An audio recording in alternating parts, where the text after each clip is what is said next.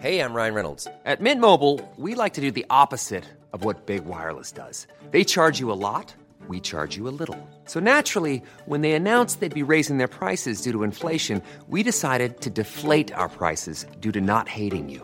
That's right. We're cutting the price of Mint Unlimited from $30 a month to just $15 a month. Give it a try at mintmobile.com slash switch. $45 upfront for three months plus taxes and fees. Promo rate for new customers for limited time. Unlimited more than 40 gigabytes per month. Slows. Full terms at mintmobile.com.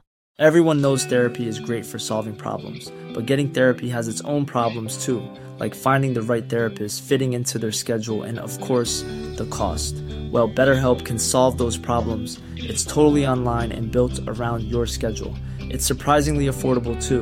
Connect with a credentialed therapist by phone, video, or online chat, all from the comfort of your home. Visit betterhelp.com to learn more and save 10% on your first month. That's BetterHelp, H E L P. Hiring for your small business? If you're not looking for professionals on LinkedIn, you're looking in the wrong place. That's like looking for your car keys in a fish tank. LinkedIn helps you hire professionals you can't find anywhere else, even those who aren't actively searching for a new job but might be open to the perfect role. In a given month, over 70% of LinkedIn users don't even visit other leading job sites. So start looking in the right place. With LinkedIn, you can hire professionals like a professional. Post your free job on linkedin.com slash people today.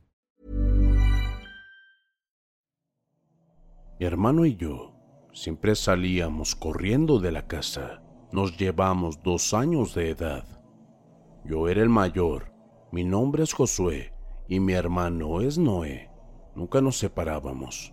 Siempre salíamos juntos acabando los deberes y salíamos a jugar. Nuestro pueblo era un lugar tranquilo, lleno de personas amables y buenas.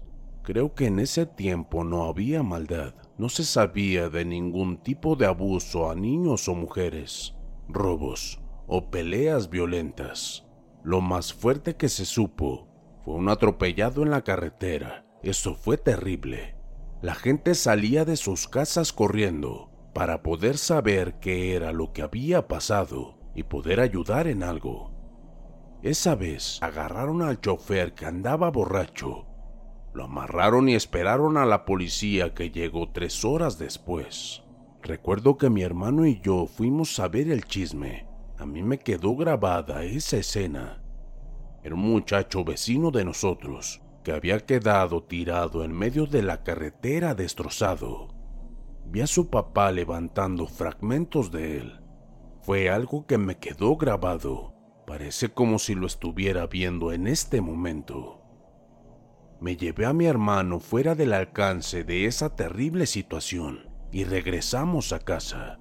Mi madre recuerdo que estaba lavando y le dije de quién se trataba. Ella lamentó eso y dejó la ropa para ir a ayudar a los vecinos. Recuerdo que fue mucha gente a ese sepelio y velación. Después que pasó eso, la vida continuó su curso sin más preocupación. Pero una noche, vino a sacudir al pueblo. Unos gritos decían que era la llorona. Muchos la escucharon, aunque ya estaban acostumbrados a escucharla de vez en cuando por las madrugadas. Se quedaron inquietos porque esta vez fue demasiado temprano. Apenas iban a ser las seis de la tarde y la escucharon muchos en el pueblo. Los más viejos dijeron que era una mala señal ya que las gallinas no dejaban de hacer ruido y los perros se azotaban y chillaban muy lastimeros. Para ellos, aquello era una señal de mala fortuna. Mi madre no nos dejó salir en esos días, ya que le habían dicho que no nos dejara salir porque tal vez algo muy siniestro iba a pasar.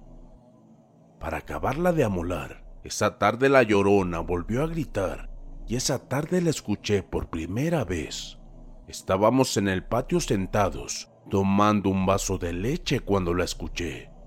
Le dije a mi hermano Noé, ¿escuchaste eso, hermano? Noé saboreando su leche, solo me atinó a decir con la cabeza que no, pero yo la escuchaba tan cerca, parecía que estaba en la calle de enfrente. Me levanté de la silla y me fui acercando a la cerca de púas que la hacía entonces de barda.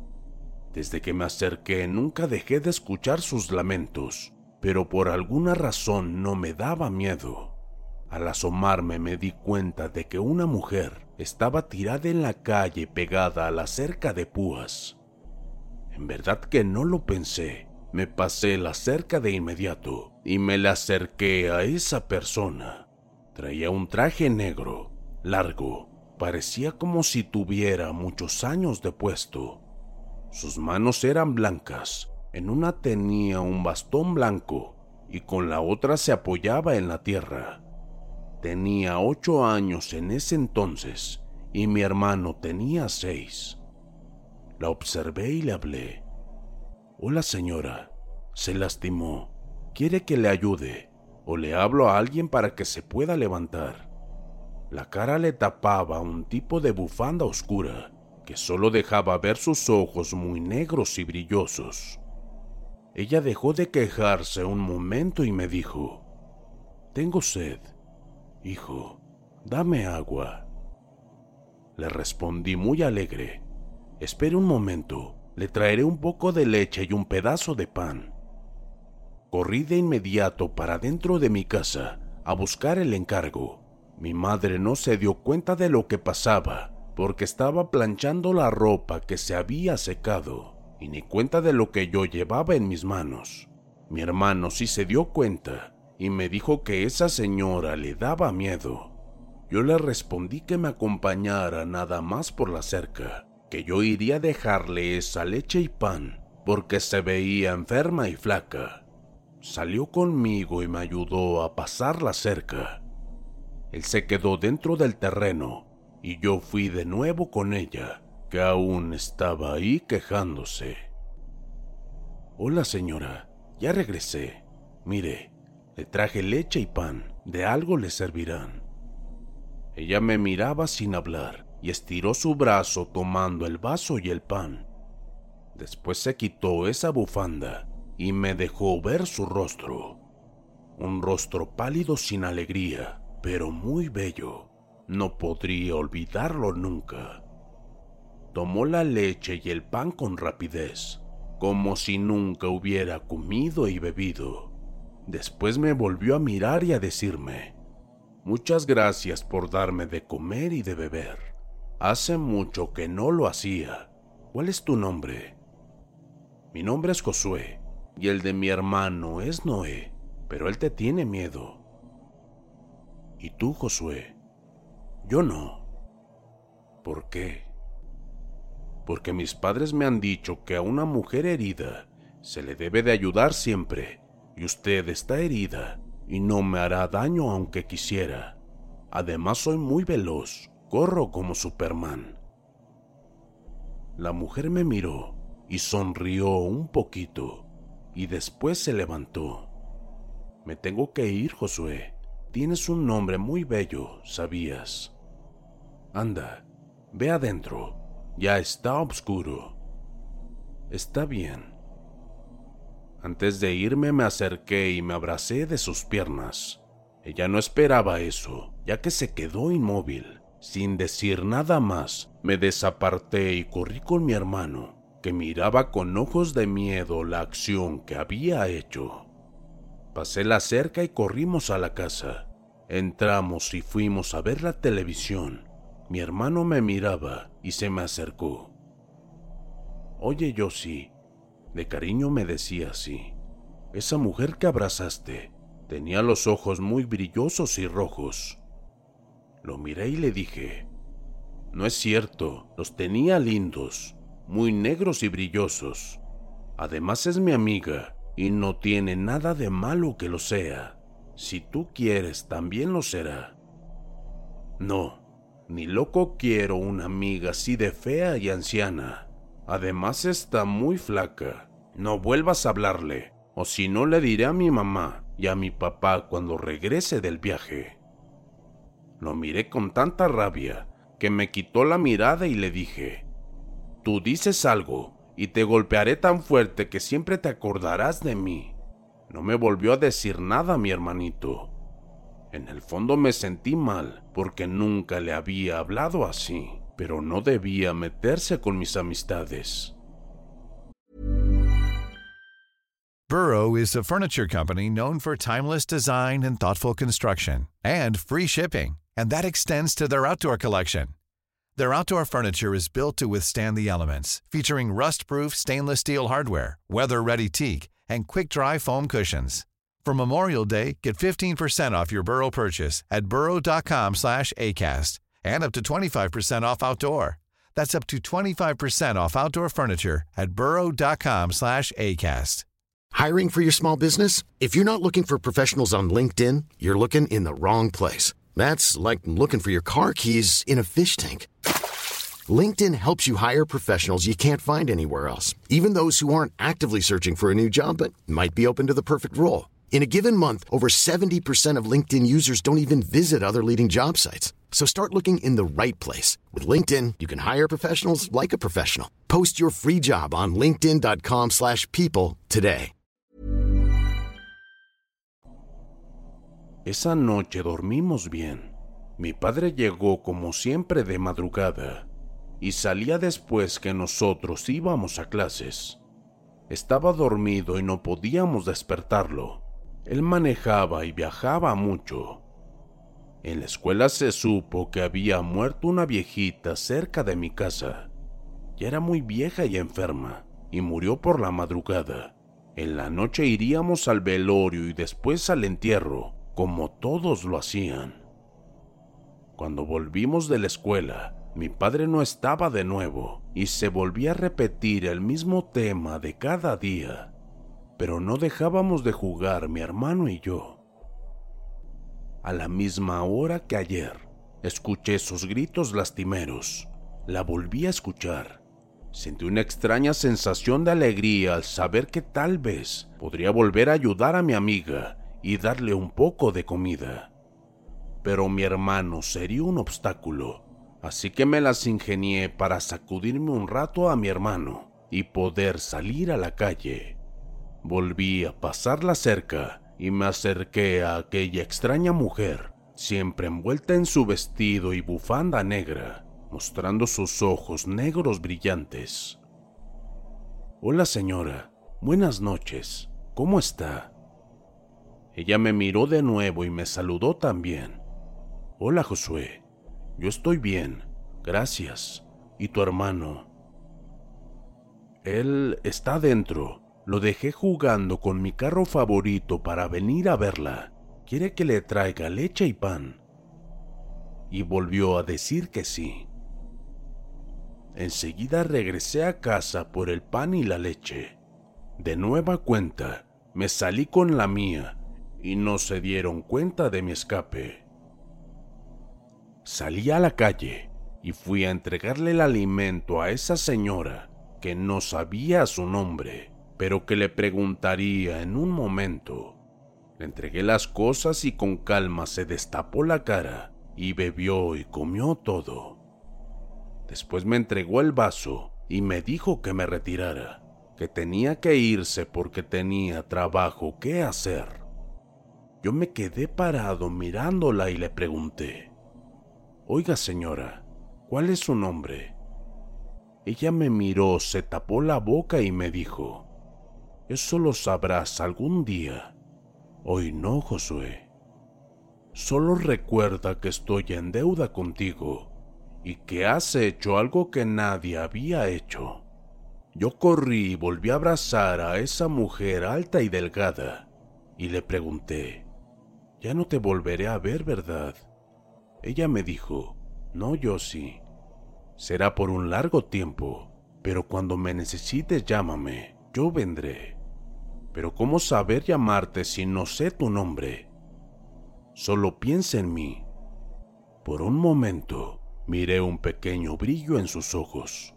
Parecía que lloraba, pero creo que se dio cuenta y me quitó la mirada y me dijo que me retirara. Yo caminé para entrar a mi casa. Cuando miré de nuevo, donde estaba la señora, ella ya no estaba. Entré a casa y mi hermano me esperaba adentro. Veo que te despediste de ella. Es mejor así, yo sí. No la conocemos. Recuerdo que iba triste. Los días siguieron y recuerdo que murieron varias personas más y también fueron de esperar la hora de los lamentos, pero jamás los volví a escuchar. Con el tiempo empecé a olvidar ese capítulo de mi vida. Llegué a mi juventud, a mi edad madura, una edad donde se empiezan a perder personas importantes y amadas para cualquier persona que ame a su familia. Recuerdo ese día como si fuera hoy un día trágico para toda la familia. Un accidente horrible donde mi hermano y mi madre fueron protagonistas y quedaron al borde de la muerte.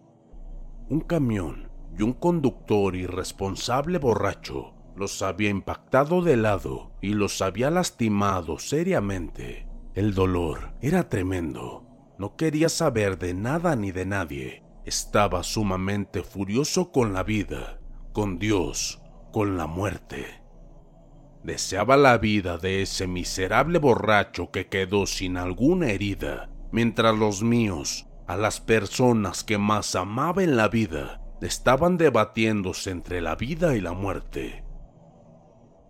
Afuera, en el patio del hospital, solo, sin nadie a mi lado, maldecía a ese hombre, le pedía al mismo demonio que me diera la oportunidad de tomarlo y hacerlo pedazos, desquitar este odio que sentía. Me ahogaba y en ese momento la volví a ver.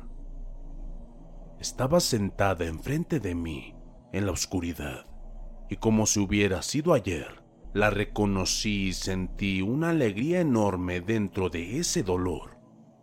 Corrí a verla y quise volver a abrazarla como cuando niño pero me detuvo una voz potente. Detente, no puedes tocarme. Ahora ya no. Ya eres un hombre, no debes. Tu vida va de por medio. Detuve mis pasos al escucharle. Mis lágrimas aún salían abundantes. Necesitaba tanto ese abrazo y seguí caminando. Ella ya no dijo nada y la abracé. Sentí una paz hermosa y calma en mi corazón. El dolor menguó y por un momento también el odio. Sentí que regresé a mi hermosa infancia y me sentí niño de nuevo. Ella me apartó lentamente y me dijo, Aún tienes alma de niño, Josué. De lo contrario hubieras muerto al abrazarme. Me da gusto sentirte así. Yo atiné a decir, ¿Sabes lo que pasó con mi hermano y mi mamá? Ellos están a punto de morir. Y el hombre que causó esto vive. Señora, quiero verlo muerto. El odio volvió a deslumbrar en mi corazón. Ella me miró aún más triste y me habló. Nunca me presenté a ti de nuevo por no inquietarte, por no lastimar tu niñez. Me di cuenta que tenías un corazón puro sin miedo ni odios, lleno de humildad y amor a tus prójimos. Pero sé que los humanos cambian con los años. A ti te está ganando el odio y la sed de venganza, y eso no es bueno para ti. Vengo a pagar mi deuda, Josué, por esas dos veces que me diste de comer y te preocupaste por mí. Tengo para ti un deseo que te cumpliré al pie de la letra. Piénsalo bien la vida de uno de tus familiares o tu ansiada venganza. Señora, por favor, eso ni lo pongo en duda. Olvido mi odio, mi venganza, pero regrésame a mis dos amores, a mi madre y a mi hermano. Sé que deseas eso, yo sí, pero no puedo dártelo. Solo por esta vez lo estoy haciendo. Es posible, pero solo uno. Escoge tu hermano o tu madre. La miré tranquilo, me limpié las lágrimas y le dije muy decidido, toma mi vida, pero deja los dos, por piedad. Ella se quitó la bufanda y sonrió ahora ampliamente. Sabía que me darías una sorpresa, Josué. Vendrás conmigo y tu familia vivirá. Ella me tomó de la mano y me recostó en una banca. Duerme, que pronto estarás conmigo, mi querido Yossi. Cerré mis ojos y ya no supe de mí. Sentía como si muchas manos me tocaran y me sacudieran para poder despertarme. Josué, despierta. Yossi, despierta. Abrí mis ojos y miré a mi padre y a otros familiares sonriéndome, diciéndome las buenas nuevas. Te quedaste dormido, hijo. Tu mamá y tu hermano ya han salido del coma y dicen los doctores que salieron del cuadro crítico y que se van a recuperar, que es un milagro. Me abrazó llorando y yo a las risas de verme vivo y de saber que ella me perdonó la vida y dejó a mis familiares vivos también. Y solo por dos vasos de leche y dos panes y el sentimiento de hacer lo correcto. En el último vistazo, la vi caminando hacia adentro del hospital. Gracias, señora.